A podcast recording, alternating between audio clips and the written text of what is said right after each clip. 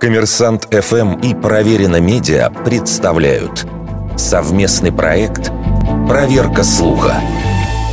Правда ли, что картина «Спаситель мира» Леонардо да Винчи – это подделка – Авторство работы, проданной несколько лет назад за рекордные 450 миллионов долларов, действительно вызывает у многих специалистов обоснованные сомнения. Что известно точно, Леонардо действительно написал полотно «Спаситель мира», которое затем было или утеряно, или уничтожено. При этом сто лет спустя картина с таким же названием принадлежала английскому королю Карлу I, а провинанс, то есть история происхождения нынешнего спасителя, прослеживается на протяжении последних 400 лет как раз до коллекции Карла I. Правда, специалисты считают, что это разные работы. Искусствовед Софья Богдасарова отмечает, в пользу авторства Леонардо да Винчи говорит то, что по оценке экспертов живописный слой картины был точно создан в начале XVI века, а стилистически работа близка к манере великого мастера.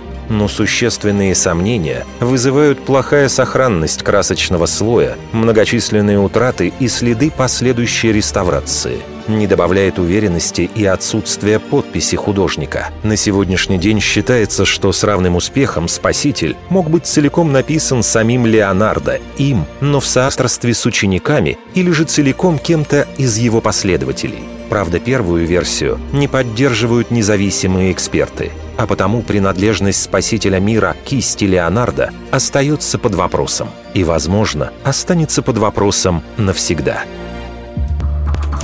Вердикт. Это не точно.